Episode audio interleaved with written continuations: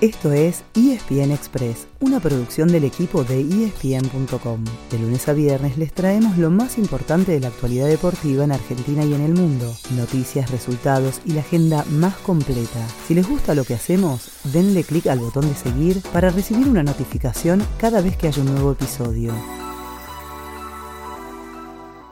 Toca Mena, Vecchio, otra vez ahora para Mena, otra vez. Se activa Racing, Mena, Mena, Copetti, Mena, golazo, gol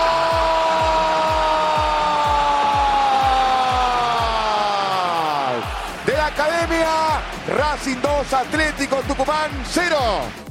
Racing Club ganó un partido clave para mantenerse en la lucha por el título de la liga profesional, pero al mismo tiempo le dejó a Boca una gran chance de alejarse en la punta, porque la academia derrotó 2 a 0 a Atlético Tucumán anoche y así quedó junto al decano como escolta del Ceneice. Además, Huracán perdió terreno ya que empató 1 a 1 con Argentino Juniors. Y como Boca todavía tiene que terminar el partido suspendido la semana pasada con Gimnasia, si se quedara con los tres puntos, sacaría 4 de diferencia. Lo más alto de la tabla está así cuando solamente quedan 9 puntos en juego. Boca con 45, Racing y Atlético Tucumán con 44, River y Huracán con 41 y Gimnasia con 40. Claro que antes de que completen Gimnasia y Boca se jugarán dos fechas más. La 25 empieza mañana miércoles y termina el viernes, la 26 se jugará de domingo a martes, el miércoles que viene completarían Gimnasia y Boca y para el otro domingo, 23 de octubre, el campeonato estaría terminado.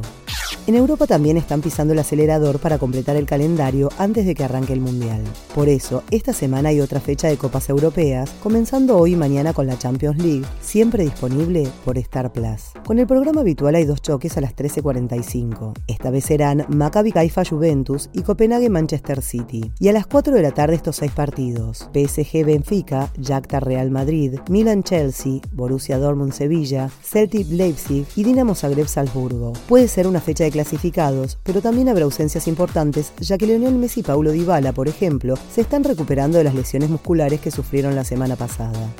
Los dejamos con otro evento que comienza hoy y pueden seguir por Star Plus. El segundo torneo de la Triple Corona del Polo, el abierto de Harlingham. Será un arranque de lujo a las 13.30 con el duelo entre la Irenita y el campeón reinante La Natividad, que además en este momento es dueño de los otros dos títulos, el de Tortugas y el de Palermo.